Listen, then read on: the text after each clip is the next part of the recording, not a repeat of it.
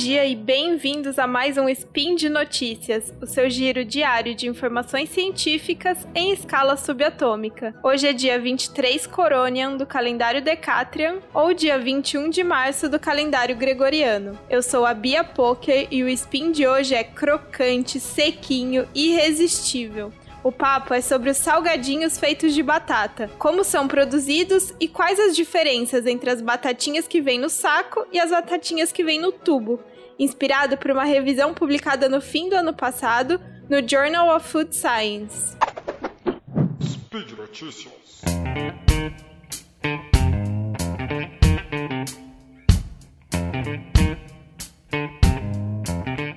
Vou começar com as batatinhas de saquinho, porque tanto a produção quanto a lista de ingredientes é bem mais simples. Nos saquinhos, os ingredientes das versões tradicionais são basicamente batata, algum óleo vegetal e sal. E o processo de produção desses salgadinhos é bem enxuto. As batatas, selecionadas e lavadas, são fatiadas e fritas em óleo por imersão. Na fritura, o óleo em altas temperaturas, a batata é rapidamente cozida e quase toda a água que está naturalmente contida nela evapora.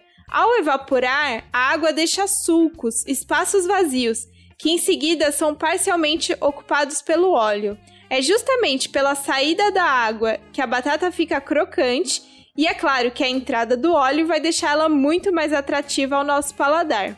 Como a quantidade de água na batata está em alguma medida relacionada à quantidade de óleo que entra no produto final, algumas indústrias e também algumas pessoas nas suas casas fazem uma etapa a mais, que é de secar as fatias de batata antes de fritar. A ideia é que com menos água para ser substituída, a batata fique menos encharcada de óleo. Depois da fritura, acontece então a adição de sal, no caso do sabor original, a pesagem e o invase. É uma receita fácil de entender e que, apesar de ser muito trabalhosa, até poderia ser replicada aí na sua casa, não é? E é por isso que esse tipo de salgadinho usa no rótulo o nome de batata frita. Simples assim. Aí você pode pensar, mas Bia, a do tubo também é batata frita. Bem, no rótulo não é. Se você tiver um tubinho aí, pode checar. Em letras miúdas nas embalagens das duas principais marcas está escrito salgadinho de batata e snack à base de batata. Algum palpite de por que a nomenclatura é diferente? Bom, basta dar uma conferida nas letras ainda mais miúdas do rótulo para ter uma ideia. A lista de ingredientes. Lendo os rótulos das versões tradicionais das duas marcas mais conhecidas, a gente encontra assim, numa delas, salgadinho de batata Ingredientes: batata, óleos vegetais de girassol e de milho, farinha de arroz, amido de trigo, farinha de milho, maltodextrina, sal, extrato de levedura, emulsificante monoglicerídeos de ácidos graxos, acidulante ácido cítrico e corante natural urucum. E no outro, o nome é snack à base de batata e os ingredientes: flocos de batata, óleo vegetal, amido, farinha de arroz, sal, açúcar, dextrose, emulsificantes monodiglicerídeos de ácidos graxos e lecitina de soja e acidulante ácido cítrico. Bem diferente da enxuta lista das batatas de saquinho, né? Isso acontece porque as batatinhas de tubo são, na verdade, uma massa frita, feita com batata geralmente batata desidratada, em pó ou em flocos, e outros ingredientes em pó ricos em amido, água para hidratar esse pó todo e alguns aditivos como os emulsificantes que facilitam o manuseio da massa durante o processamento. É por isso que cada uma das batatinhas tem exatamente a mesma cor, o mesmo formato, o mesmo tamanho e pode ser meticulosamente empilhada nos tubos. A batata em flocos, que é o ingrediente principal das batatinhas de tubo, começou a ser produzida para reduzir perdas do processamento de batata frita congelada.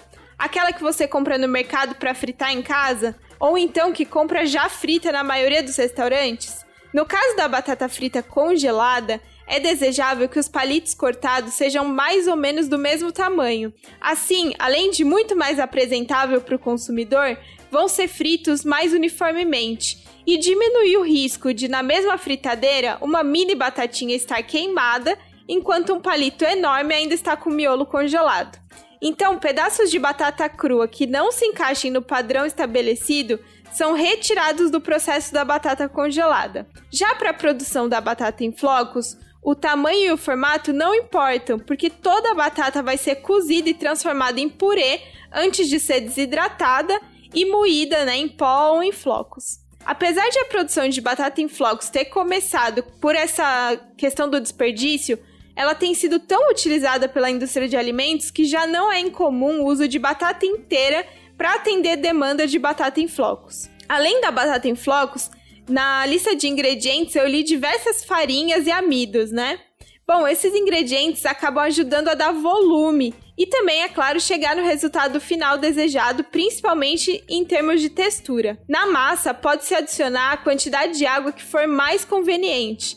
Isso é, uma quantidade que resulte numa massa fácil de lidar, que não seja extremamente quebradiça, por exemplo, mas que também não seja excessivamente úmida, o que tornaria o salgadinho mais encharcado de óleo. Esse é mais um motivo pelo qual é, para a indústria é muito mais fácil trabalhar com a batata em flocos do que a batata in natura, porque a batata flocos chega sempre como um pó seco que tem sempre a mesma uh, umidade, sempre a mesma atividade de água e pode ser estocado por muito mais tempo.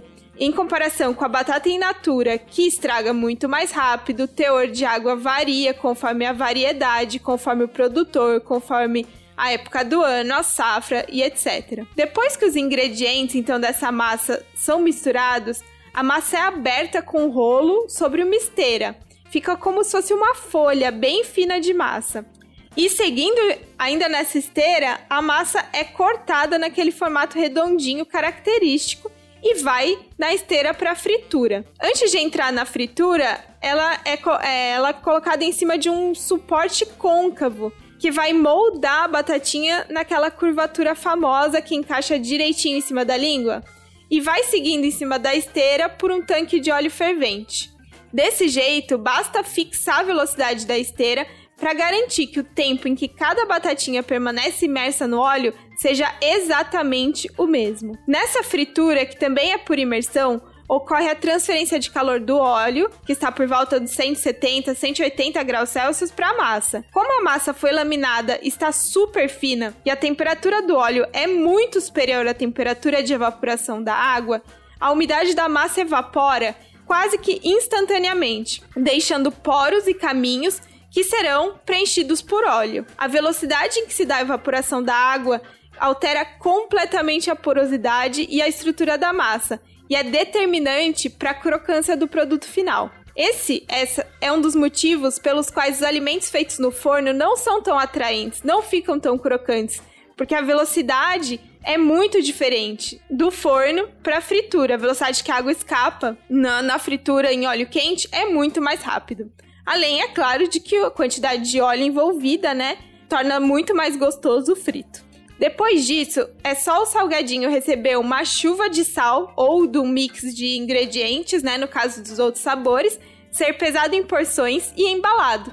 Bom, por hoje é só. Todos os links citados nesse spin estão no post. Passe lá e aproveite para deixar seu comentário, elogio, crítica ou declaração de amor. Lembro ainda que esse podcast só é possível por causa do seu apoio no patronato do SciCast, através do Patreon, Padrim e PicPay. Um grande abraço, eu espero não ter te deixado com fome e até amanhã!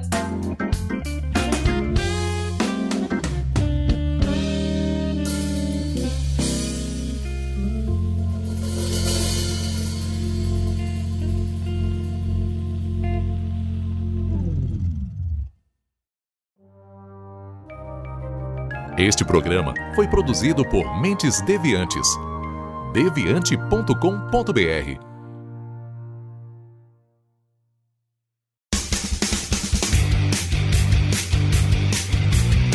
Cortes, edição de podcast.